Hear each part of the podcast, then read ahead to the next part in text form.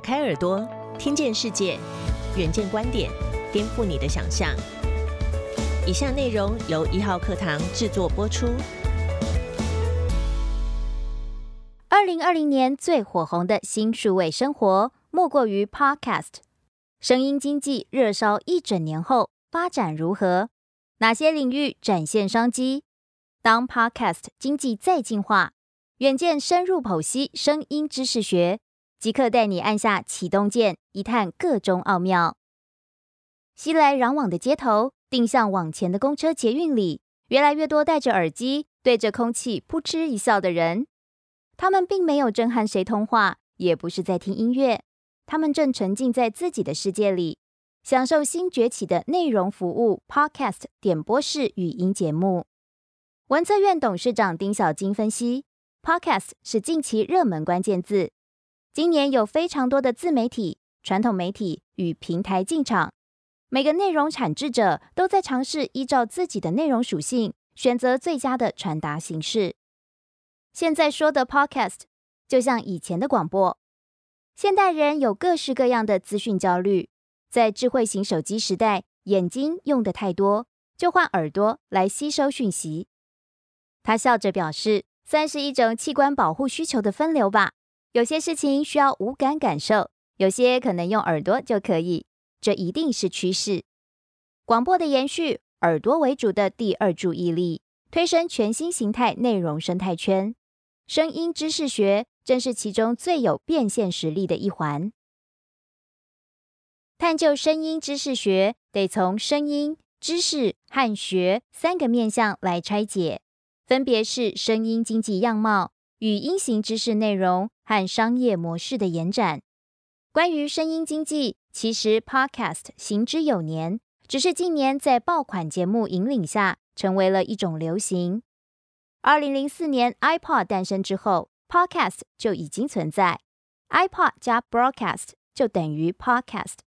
多年来表现平平，直到在二零一四年。美国一个犯罪新闻 podcast 节目序号爆红，首度突破缓坡线。这个《纽约时报》拥有的点播式语音节目，以引人入胜的犯罪情节和主持人极具感染力的声音，紧紧抓牢广大听众的耳朵。平均每集有高达两百二十万人收听，是既往 podcast 节目平均收听人数的七倍以上，带动了一股风潮。同样的，在台湾的 Podcast 市场也是受到热门节目的带动，走入大众生活。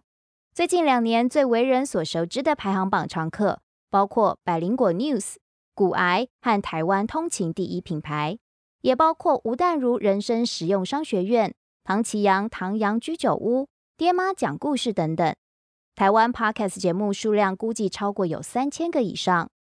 远见民意研究调查发现，尽管 Podcast 在台湾才刚起步，却已经有百分之二十六点一的民众在三个月内曾经收听过，超过四分之一，足见其爆发力。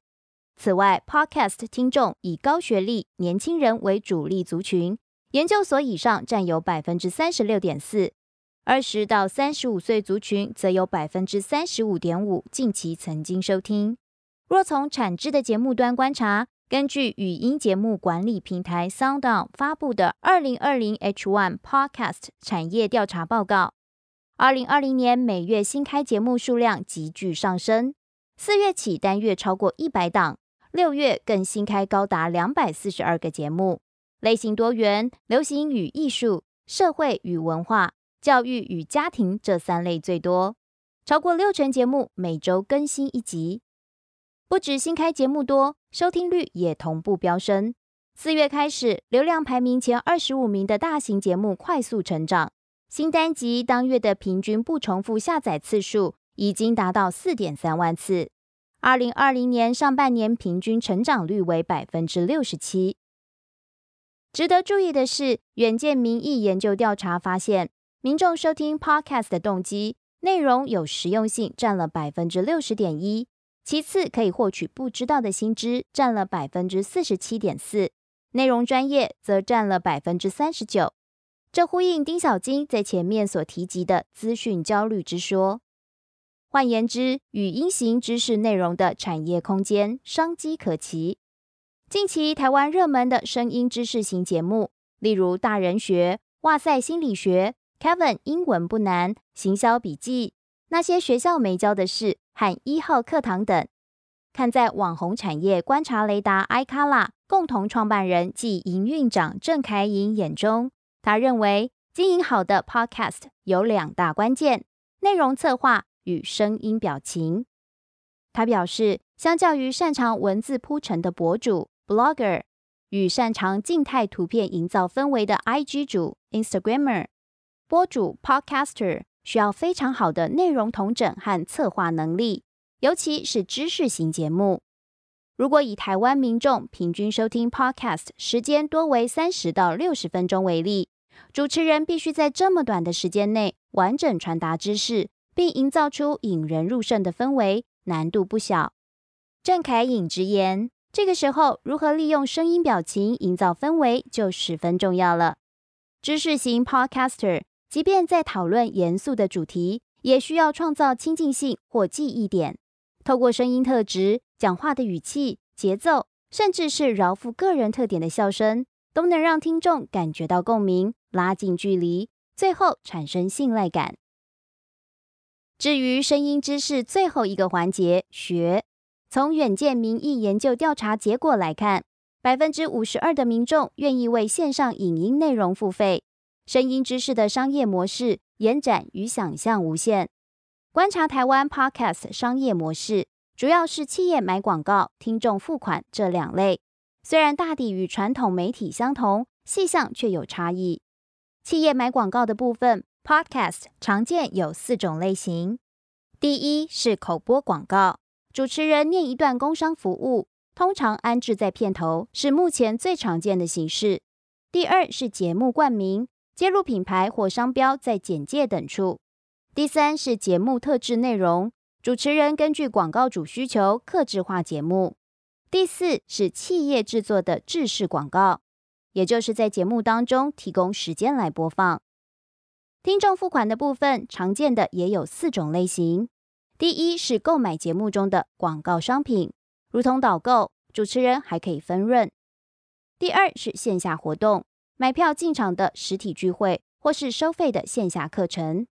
第三是集资或打赏，也就是纯粹赞助，不见得有对价商品。第四是付费订阅节目，付费听播可能单集购买，也可能固定订阅。知识型声音节目，八种商业模式都在运行。